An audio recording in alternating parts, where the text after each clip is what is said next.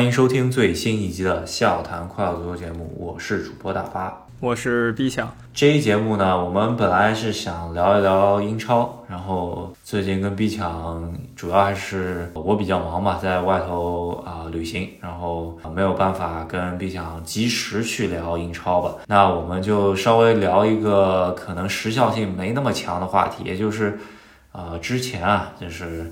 啊，英超的一个传奇球星，也是阿根廷国家队的一个绝对可以说是可以说是仅次于梅西的二把手吧。阿圭罗一个射手退役的消息是吧？退役的时候呢，还是挺吃惊的吧。毕竟说他年龄现在也只有三十三岁，那当今足坛呢，三十三其实离退役还差那么至少差那么两到三年吧。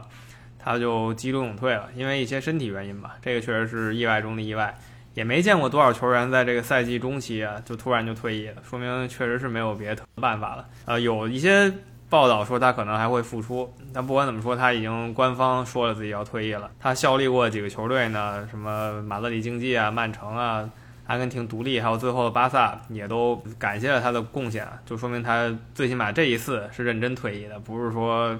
想像一些球星那样来个噱头，他毕竟也是新闻发布会，就是退役仪式上面泪洒现场了，是吧？这个很明显，应该是呃，对于自己的职业生涯啊是比较认真的，而且感觉这次退役是也是一去就很难再回来了。我觉得，那有可能回来也就是那种。玩一票那种，比方说，呃，过两年脚又痒了是吧？然后出来在自己家乡球队再出来踢一个球员兼教练或者助教那种姿态，我觉得这还是有可能的，对吧？但是真正的啊，在欧洲足球的主流大舞台上面，我估计应该是再也见不到这个坤呢，对吧？这个也是阿圭罗是吧？他新冠肺炎开始以后吧，他的就是整体实力掉挺多的，从他在。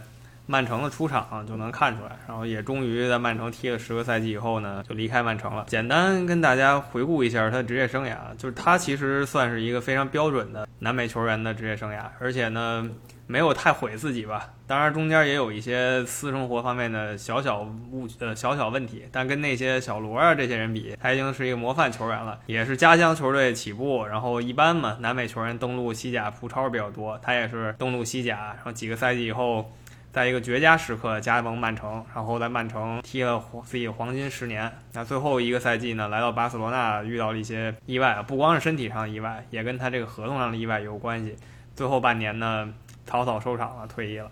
嗯，是。但是我觉得三十四岁这个年龄呢，肯定是对于啊现在这个呃怎么说职职业足坛来说啊是比较早的，但是。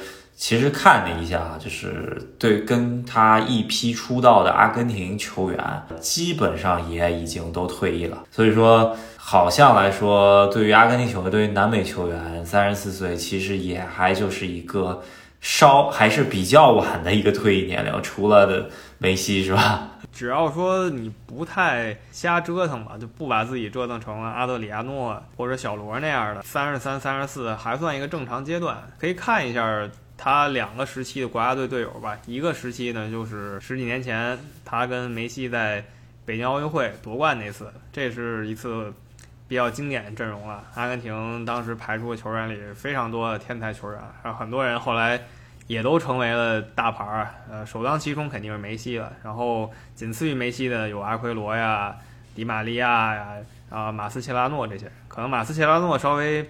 稍微不太一样，他当时属于超龄球员，虽然就超龄那么一点点。从聊阿圭罗呢，可以通过两条线聊，一个就是他的俱乐部生涯，一个就是国家队生涯。然后阿圭罗这个绝对，呃，其实现在提到阿圭罗退他的退役，可能没有造成多大的轰动啊。就是如果说现在说梅西或者啊，就是 C 罗退役的话，他可能造成轰动就不是不只是足球圈的了，是吧？这个对阿圭罗来说，主要还就是这个人，我感觉。呃，对于英国主呃就是英语世界的这个主流媒体啊，虽然他在英超踢了十年，但是你很少看到他说英语，或者说是接受那种英语采访啊，这个还是比较有挺大关系的。然后呃，然后他的国家队也是二当家嘛，对吧？就是在梅西身后的那么一个怎么说，像像影子一样的人。所以说，呃，在足球世界里头，甚至好多呃好多球迷朋友们都不觉得他是世界一流的前锋嘛。但是咱们看一下他这个数据啊，这确实还真是已经达到了一一流前锋，世界级我觉得应该还都可以算得上的。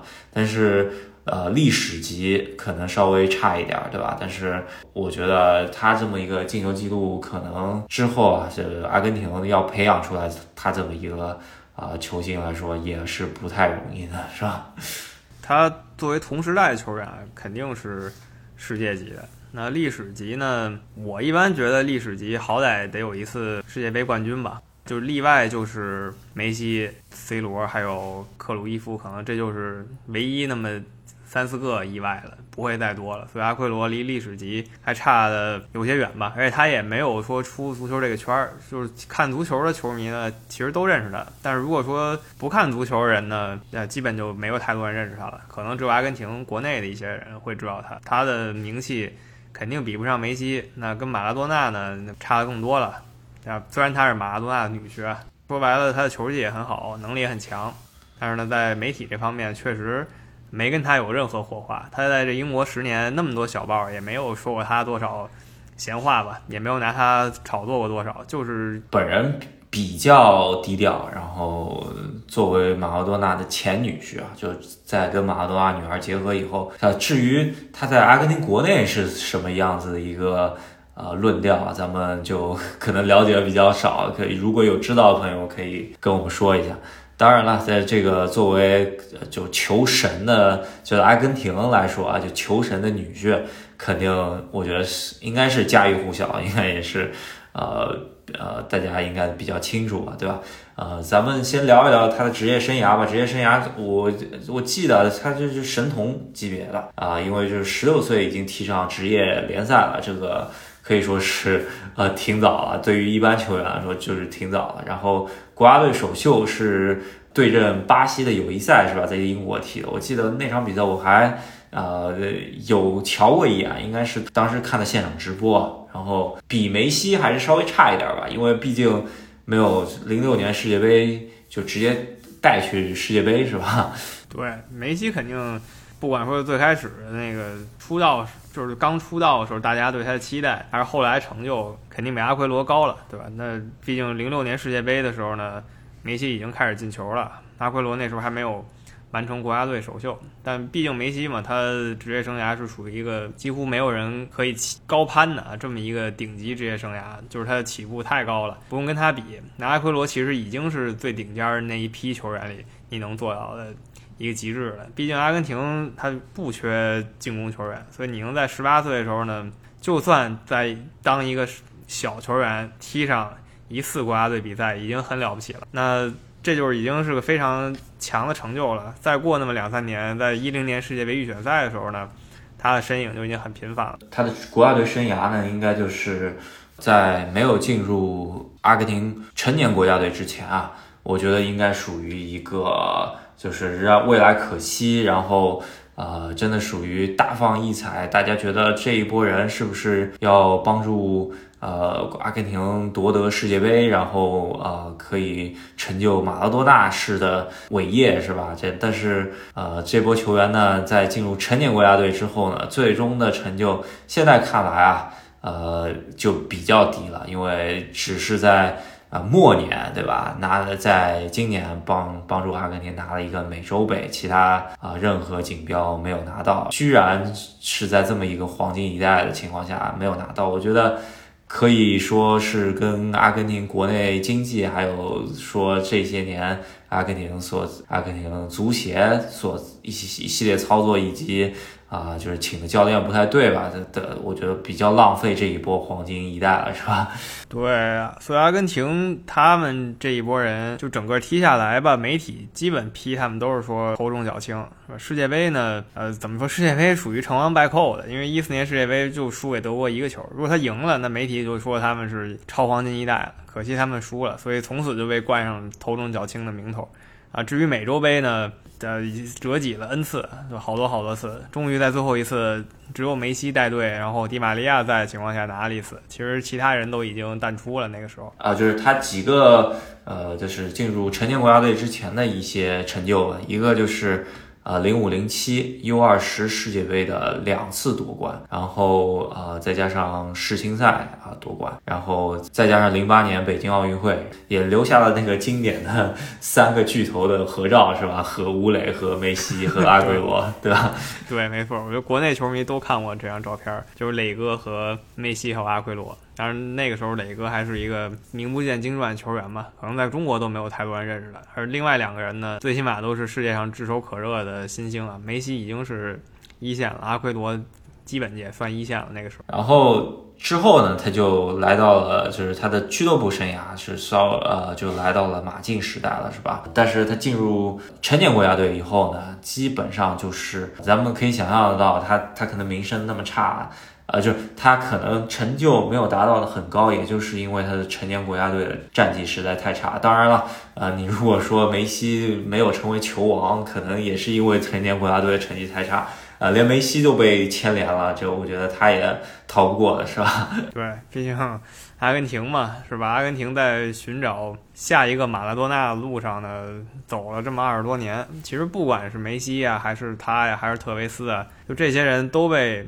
媒体冠以过下一个马拉多纳，就这个称号，对吧？梅西肯定是天天被拿出来和马拉多纳比，阿奎罗呢，因为他有这个亲戚关系，也是没少。提，然后特维斯呢，因为可能身体身体形状嘛，就是矮壮型，所以跟马拉多纳比例也多。就这些球员呢，个人能力都很强，但是可能确实给他们压力太大了。毕竟都很强，也都不是马拉多纳，呃，活在这个阴影里比较难受啊。最终没有得到最高荣誉世界杯，可能只有梅西还有明年挑战一下的机会吧。其他人呢，该淡出都已经淡出。可以稍微聊一下他同一批的球员啊，就是说我们挺惊讶的，就是呃，我们以为。啊，就是阿圭罗退役三十四岁这个年龄算比较早了，但是现在一翻他这个零八年北京奥运会这个整整体的这个二十三人名单，呃，咱们不说那个超龄球员，咱们就说那个八六到八八这一届的啊，就是适龄球员。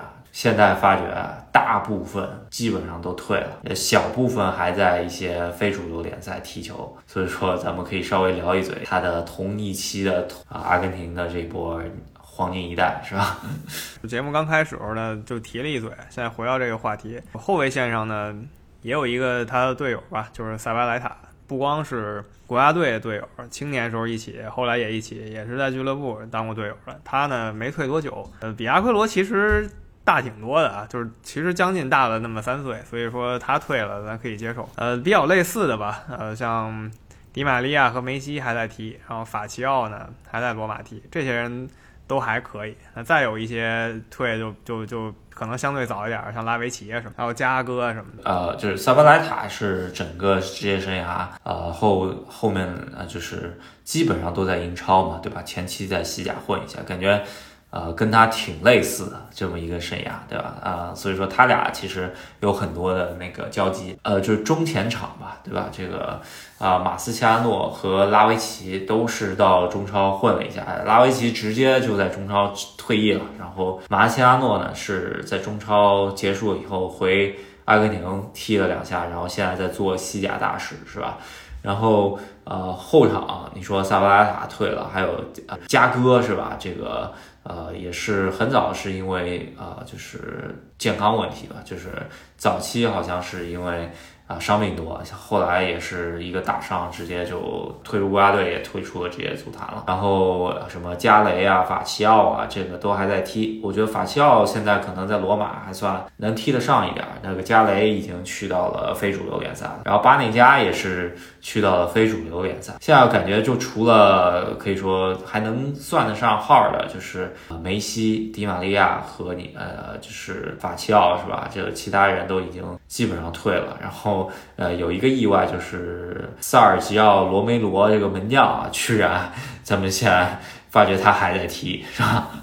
罗梅罗之前在曼联当替补，现在呢去西甲了，就是比之前在队内地位高一点。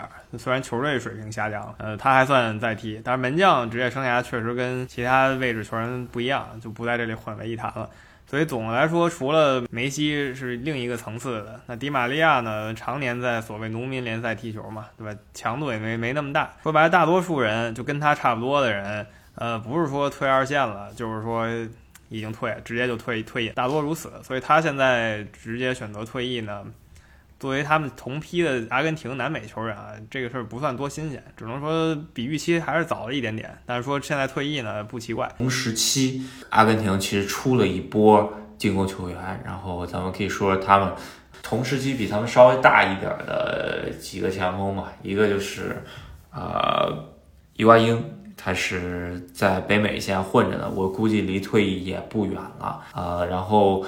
呃，托维斯呢是在阿根廷老乡啊，他来中超混了半年，然后在阿根廷博尔青年混到现在，也之前也是退役了啊，所以说呃，他这个退役呢，其实在南美足坛其实是还算较晚的了，现在来看是吧？有一些例外吧，可能跟他一起在。世界杯决赛替补的那个那个帕拉西奥现在还在踢，对吧？还在意大利踢呢。这个算是南美足坛一奇观了吧？接近接近四十了，差不多。但他的没这几个人成就高，是吧？咱们就不归在一起讨论了。呃，比较强的几个人就特维斯、梅西、阿奎罗还有伊瓜因这么一一堆人吧，也是给阿根廷。创造了很多这幸福烦恼吧，就实在不知道怎么排，所以很多时候你看阿奎罗其实是在板凳上坐着的，然后梅西呢可能去踢一个进攻型中场，因为前锋位置还有其他不少人。对，感觉比较巅峰的那几年啊，伊瓜因踢的比较多，然后特维斯踢的也不少。呃，前场可能就是呃一个中锋啊，加上特维斯，加上梅西，对吧？这个阿圭罗只能确实替补踢的比较多，然后。中场还有迪玛利亚这种进攻型的球员，所以说，呃，阿圭罗在自己的国家队生涯其实是留有遗憾的，是吧？对，这也没办法吧，就实在是太群星璀璨了。其实他这个实力啊，就但凡说这个级别，但凡挪到后卫上，估计要当十五年核心用了啊。对，像但凡是挪到别的国家队吧，咱们就说欧洲那几个国家队吧，我觉得都是首发级别的球球星，是吧？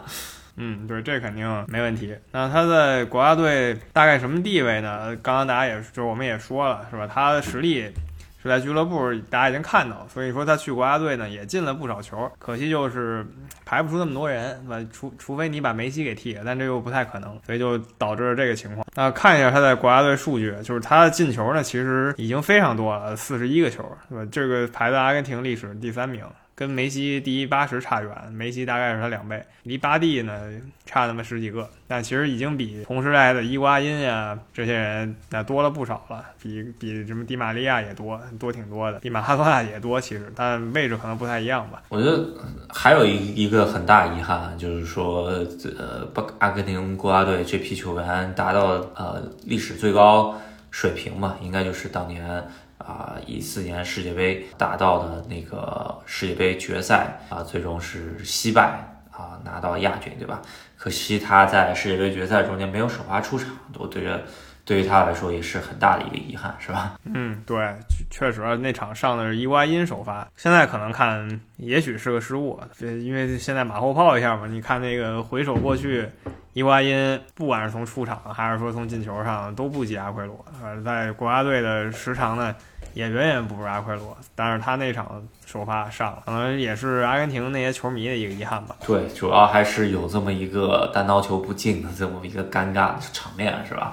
就大家印象还挺深的。然后我觉得国家队应该就聊的差不多了吧？我觉得，呃，就是这么一个感觉，在梅西身后的影子啊，因为他俩只差一岁嘛，生生日非常接近，他俩关系非常好。然后阿圭罗甚至就是说。去这这赛季去到巴塞罗那也是因为梅西才去的，最终梅西没续约，这个就很尴尬。但是呃也有人调侃吧，就是梅西让他挣了最后一个养老合同，是吧？对，也有人这么调侃。但我相信他是去投奔他童年好友啊，也是他一生的这个好搭档啊。但是可惜啊，两个人居然还是没在俱乐部合作上，这个真的是他 最后几年命运实在是太多舛。那简单说一下他的俱乐部生涯，俱乐部生涯只能说是非常非常成功。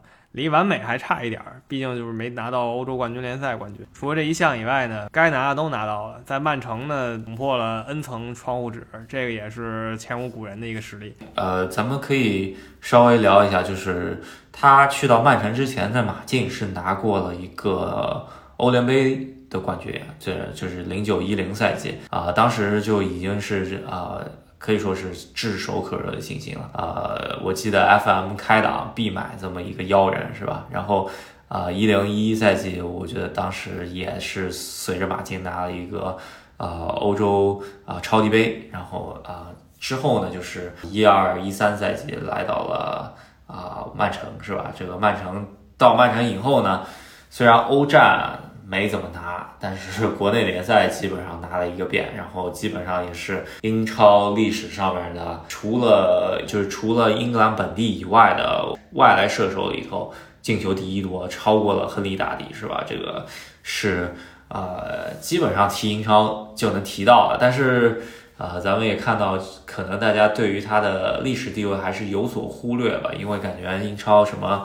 宣传啊什么，感觉宣传他的还是比较少。虽然他有过这么一个九三二零的伟绩，咱们之后会提。确实，就是在他在马竞的时候，我现在想起来，当时可能小报写谁谁谁要去哪儿哪儿，阿奎罗去很多很多队都被列出来过。英超这些呃强队，曼联啊、利物浦、切尔西、阿森纳，反正都有媒体替他写过。意甲那三个球队也都有人替他写过，皇马、巴萨就全都说过一遍。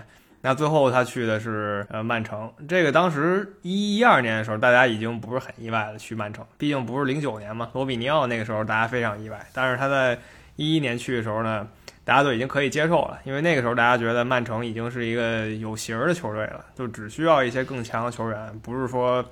东拼西凑这么一个感觉了，那马竞也是乐意做这笔交易吧？那几年马竞是送走一个顶级前锋啊，马上就有下一个，对吧？托雷斯呀、弗兰呀、他呀，很多很多这样的球员。嗯，是。然后呃，他来曼城这个时机呢，其实就刚就像你刚刚所说的，就是非常好，因为是建队第三年嘛，基本上啊，就是疯狂投资的那个阶段已经过去了。然后现在他们已经啊属于到要清理很多之前下买人的那个后果了，对吧？他来的这波人已经基本上亚图雷啊、第二个席尔瓦，加上那个呃不呃大卫席尔瓦，加上啊之前什么特维斯的这波人，巴洛特利啊都已经到位了。然后教练也换成了曼奇尼，所以说他来的时候已经是准夺冠的架子，就差雷蒙那一脚。就跟他啊，就就像啊，为什么他来的呃那个赛季呢？我觉得曼城肯定是不会后悔的，因为就是就差，其实就差他这么一脚就夺冠了，是吧？对，没错，在这之前，曼城该做的都已经做了，先传球员嘛，各种各样的球员，呃，有名的、没退役的，像维埃拉什么的，然后不得志的或者青年才俊，全往曼城拥，然后或者他自己培养一些人，就什么类型球员基本都有。然后前场有这么七八个名将，就根本就不可能排得开。你基本四条线作战，每条线你都可以排出一个双前锋，然后这两个人还都不是一样的，就到这种程度。但是到阿奎罗来的时候呢？这些前场冗余该送走该送走都送走了，就剩下四个人，一个他，然后一个巴洛特利，然后一个特维斯，一个哲科，就这四个人，呃，都是强人了。咱们现在十年以后说一下，那都是强人了。然后曼城的心理层面呢，也拿过国内杯赛了，就是说捅破这层夺冠的窗户纸，那下一目标其实就是联赛冠军，这个也不用藏着掖着。然后没想到那个赛季就真拿到了。对，呃，拿到方式是非常可以说是传奇的，呃，就是我记得那个赛季确实是曼联和曼城咬得特别特别紧，然后我记得应该是曼联首先是四比四被埃弗顿踢平了，然后到了只剩三分的差距，然后来到了一个夺冠六分战嘛，曼彻斯特德比，就是那场球。我记得是一个周中吧，然后踢了啊，就是很经典的一场曼市德比了，呃，可可以说是排名前五的这么一场曼市德比，孔帕尼头球绝杀吧，对吧？一比零啊，当时我是在学校宿舍看的啊，就是我就记得孔帕尼进球的时候，宿舍啊，我不知道是楼上还是楼下，就听到有一个人喊了一声，是吧？这个对于呃一个英超啊，就是半夜踢球的这么一个时间。还是非常记忆深刻的，是吧？嗯，没错没错。然后接下来就是，哎，榜首就换过来了，曼城就是靠着净胜球压曼联一头，然后就来到最后第三十八轮嘛。这个我想看过英超有那么几个周的朋友啊，就不用说几个月，看过英超几周的朋友可能都知道这个事儿，因为英超马上也是三十个赛季踢满了，但我不得不说，这三十个赛季下来，最最经典的一个进球，依旧是二零一二年，呃，阿奎罗最后一轮跟女王公园巡游者进球，不可能有有进球超越这个进球，实在是太精彩。确实是，但是精彩程度上来说，其实也还好吧，对吧？就是一个汤球过人，然后打进角一脚射门。但是这个重要性啊，呃，咱们不说对于曼城的重要性，在英超历史上这么一个有戏剧性的这么一个进球，我觉得也是很难再找到第二个。呃，当然啊，咱们呃。有很多别的其他进球，我觉得精彩度是超过这个进球，但是重要性加上精彩度来说，呃，我觉得两个加一起应该是这么一个进球啊，呃，还有这么一个时间吧，这个时间永远定定格在了曼城俱乐部的历史上面，然后也是呃啊、咱们去到曼城的现场啊，就是所有很多地方，就是大海报啊，或者说是宣传单子上面啊，还有他们的球员啊、球迷的啊、季票会员都是九三二零啊九十三分二十秒这么一个时间啊，可以说是曼城俱乐部历史上最重要的一秒钟，是吧？对，这个毫无疑问啊。虽说曼城在这之前也是拿过联赛冠军的，很久远很久远之前了，但在现代这个时段，就是说从电视有电视开始吧，曼城最重要的时间，毫无疑问就是这个。这个进球打进以后呢，曼城就可以说他在英国足坛立住了。所以说其他队球迷呢还调侃他是吧？曼城之前不怎么样，新崛起的，但他当时的实力绝对不会再有任何一个球队，就甚至不是说小看他，就是说心理上瞧不起，这都不可能了。他就是一个一线强队，从这个时候开始拿到这冠军窗户纸捅破了，然后就开始每个赛季都是夺冠热门了，然后加上足总杯夺冠啊，联赛杯夺冠，在最后阿奎罗走的时候呢。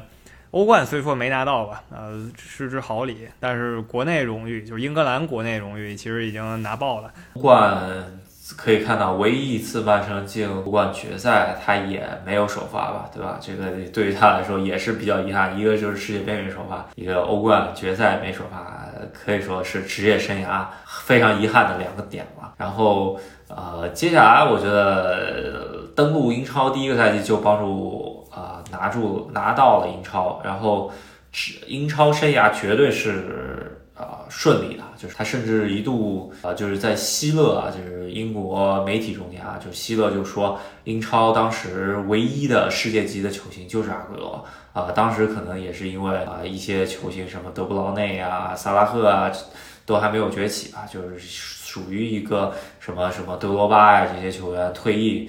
呃，产生的这么一个真空期，所以说希勒当时就说啊，英超这么一个烧钱的联赛，唯一一个世界级的球星就是阿圭罗，是吧？就那几年也是英超被西甲疯狂打压的时候。毕竟那两年嘛，甚至不是两年，那四五年吧，呃，世界上最好的球队肯定是皇家马德里和巴萨。所以英超的球员踢得特别好的，那下一站其实就是皇马或者巴萨了，也许还有拜仁，对吧？也许还有拜仁。但是所以希勒这么说也算。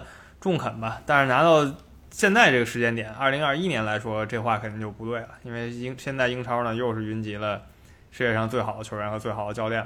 在英超的成就啊，首先有一点就是进球数绝对是可以算得上，如果杀如果他的进球数算不上的话，那没有别人了，对吧？首先是非本国球员进球数第一，超过了之前的亨利大帝，然后总体的进球数呢也是来到第四位。所以说，不管怎么样，他就是英超可以说排各种排名历史上面总归要说到这么一个球员，是吧？这个就未来可能呃英超进行下去，现在三十年嘛，未来进行到一百年可也肯定会说到他，我觉得。对，没错，但是可能他依旧是跟英超历史阵容啊，还是得差一步。英超历史阵容，他上替补名单，我觉得是可以的。因为前锋位置上呢，一般来说都会选希勒加亨利，那这个是一个非常常见的选择。然后有时候选 C 罗啊什么的，可能 C 罗踢的时间短，还是鲁尼、希勒跟亨利出现频率更高一点。阿奎罗呢，在历史名单上我目前没见过谁排在首发吧，替补出现的次数比较多，呃，相对可惜一点。我觉得进球数非常高，但是比较尴尬一点就是说，他虽然。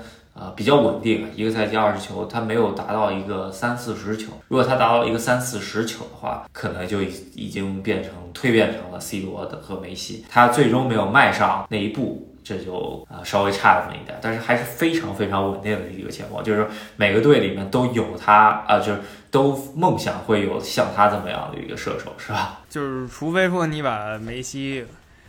和 C 罗放到同一个队里吧，其实他在任何一个队里，大家都可以让他踢一个首发，最差也是一个最差最差也是像世界杯决赛那样，六十分钟左右就该上。然后呃，津津乐道就是说他这人确实呃就是呃不是那么出彩吧，因为就算他已经连续五个赛季都超过二十球，然后也拿过英英超金靴啊什么的，但是他好像英超的月最佳呃都很少提到他。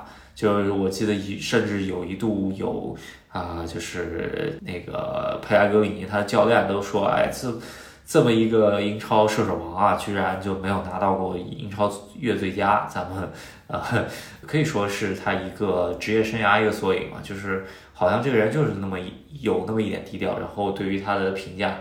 如果不看数据的话，就会有低估，对吧？呃，也是因为他除了九三二零以外啊，就是重要场次进球进的不多，除了联赛杯吧，是吧？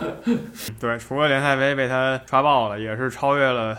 赫斯基记录的球员就他了，他第一，然后赫斯基就被他打破记录了嘛，联赛杯夺冠次数。不光是说月最佳吧，最佳射手，就按理说他这样的球员可能拿过三四次最佳射手，就像希勒，就像亨利。但其实阿奎罗只拿过一次，就是一个赛季最佳射手，仅此而已。而且那个赛季呢，他们还不是英超冠军，可能也这就因为这些吧，所以导致他呢一直没成为就历史。但在但在曼城俱乐部，他肯定是历史级。在英超联赛呢？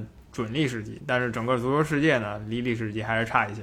呃，连续五个赛季超过二十球，刚刚也提了，就是一四到一九，然后之后呢，他就出场稍微就少了那点，一九二零就出场不太多啊，已经不是完全的绝对主力了啊。然后到二零二一，就是他在冬天的时候得了新冠肺炎以后啊，基本上淡出主力，就是淡出出出场阵容了，都已经就瓜迪奥拉彻底就给他。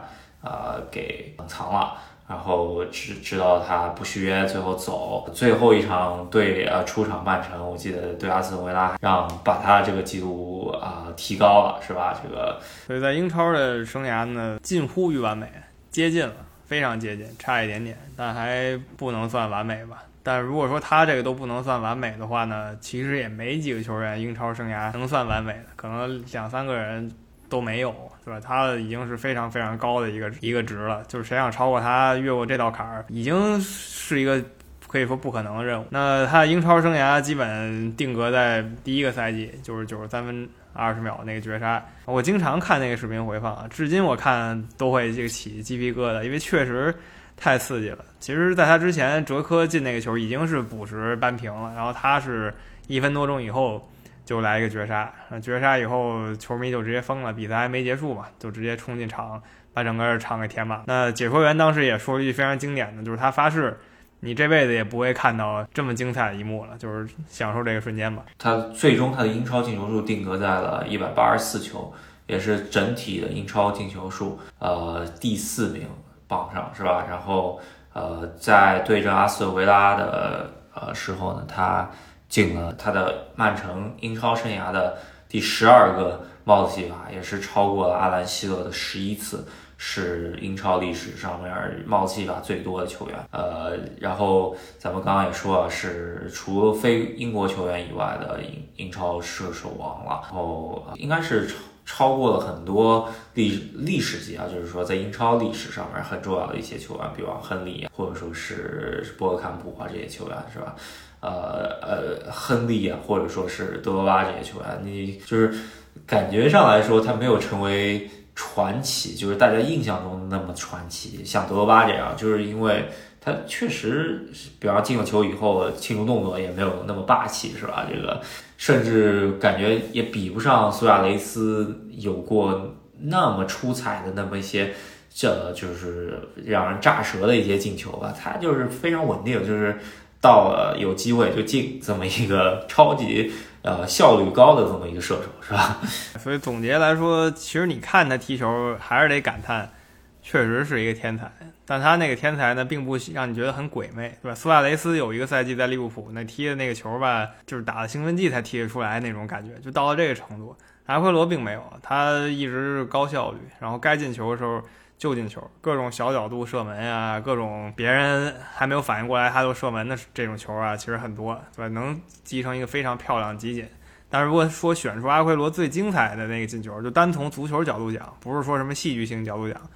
就选出他最精彩那个球呢，好像大家也不会一时想起来哪一个进球就能代表他的足球技术或者他的足球课。我印象中间其实是那年对利物浦这么一个啊六分战的时候啊，把洛夫伦给过了，然后小角度一脚打爆 阿里松的球门啊。这个我觉得就是我对于阿圭罗他这么一个技术形态，就是说这种射门啊，首先他能过人，然后。还是小角度的一脚，呃，就算小角度，玩家也挡不住这么一种射门力量嘛。加上啊死角的这么一脚射门技术，就是非常典型的阿圭罗进球，是吧？嗯，对，还有一些其他挺经典的吧，在。我记得也是跟利物浦，因为他跟利物浦踢球的时候经常进，就是雷纳当时是雷纳守门，然后雷纳出击里，然后直接阿和打门了，离得还好老远，那角度也很刁钻，一般也没人在那射，人家都跟那传中了，他直接踢了，然后就进。这个球我印象比较深，就是也是那种让我比较意想不到的，这可能是比较代表他的一些进球吧。那他最经典进球还是再重申一遍，是吧？是戏剧性最高的那一个，就像马丁泰勒那个解说员说的啊，你不会再看到这样的事情。然后他的职业生涯就来到了下一站，就巴塞罗那，这个很短暂的一个小句号。呃，因为代表巴塞罗那首先来了以后就伤病，然后刚复出了以后就传出来他心脏有毛病，可以说代表巴塞罗那只踢了四场比赛，进了一个球，进的那个球还是对。皇马是吧？这个也是他职业生涯一个轮回，因为他登陆西甲第一球在马竞对着就是皇马进的，然后在巴萨也是最后一球是对阵皇马，是一个小轮回，是吧？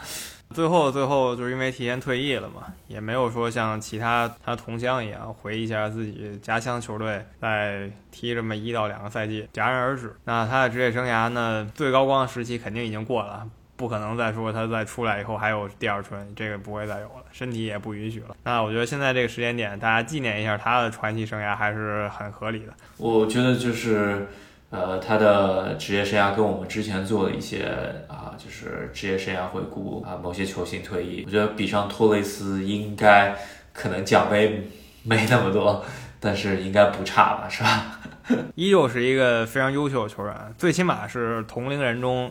超顶级的球员，这个是毫无疑问的。像他同龄人中，没有几个人有他这么有天赋，这么灵动。然后他的背号，呃，就英超不给他印那个坤吧，对吧？就之前是，就是背号上面的字母是坤，啊，直接就只印一个坤啊。据说是因为大空翼就是的关系，但是这个点好像都是小道消息，没有官方证实的，是吧？对，就目前比较靠谱的吧，也是说他这个名字来自于一个动画片，但不是足球小将，是另一个咱们在国内其实都没听说过一个动画片，我看连中文翻译都没有。就是我大概搜了一下，有人讲是一个也不知道为什么在南美引进的一个动画片，然后他就成了坤，是他们家长辈这么叫的，好像是这么说。不管是说大空翼，还是说这个不太有名的动画片吧。总之呢，他的名字确实是来自一个动画片里的人物，这个没错。应该是他的小名啊，但是他也个人是很喜欢这么一个名字。然后呃，可以说到这边来说的话，也是跟一个准九零后啊，八八年看英超的朋友们肯定知道这么一个球星吧，要说一声再见了，是吧？感谢他给大家带来的快乐啊，尤其是。二零一二年那一球，至今我也忘不了。虽然那天我还是在看利物浦的比赛，但当时他踢完那一场球以后，就直接有个小画面，就画中画，直接就转到曼城绝杀那个球。我当时也是啊，看傻了，就真的觉得足球的魅力在那一时刻真是到达一个极致了，确实太精彩了，永远难忘的一个进球。呃，确实是一个极致啊，特别就是福格森在那边在风中凌乱的头发是吧？然后鲁尼在那边不知发生了什么的那种尴尬，然后。加上曼城这边可以说一个天堂一个地狱的感觉啊，真的是让我们感觉到了足球魅力、英超的魅力，是吧？所以说他有这一个进球啊，足以。如果有个人说他没看到足球，然后有一个词“绝杀”什么意思不太懂，那就把这个视频给他看一下，我想他应该也就懂了吧，因为实在是啊太刺激了，看的至今也是起鸡皮疙瘩。就是希望就是阿根廷之后啊还能在。达到像他这么高度的球星，但是我觉得未来十年来说，能达到他这样一个高度，已经是非常不容易的一件事情了。阿根廷也不用再找什么下一个马拉多纳了，是吧？先找一个下一个像马拉多纳，就已经其实是个很很很奢侈的事情。那这期回顾了一下阿奎罗职业生涯，就是听众们如果觉得有什么对于阿奎罗的特殊记忆，或者我们刚才说的他哪一球，除了那个最经典的绝杀巡游者那一球，就是哪一球能最体现他的技术，也可以给我们留个言评论一下。呃，当然我们有什么遗漏的，也可以给我们补充一下。那我们这一期节目就先到这里。好，那。感谢大家支持我们的节目。如果喜欢我们节目的话呢，欢迎大家在喜马拉雅上还有微信公众号上给我们点赞，然后转发或者留言支持赫斯基大帝。想加我们微信啊群的朋友们呢，可以通过微信公众号回复任何消息有添加方式。那我们啊下期再见，下期再见，拜拜。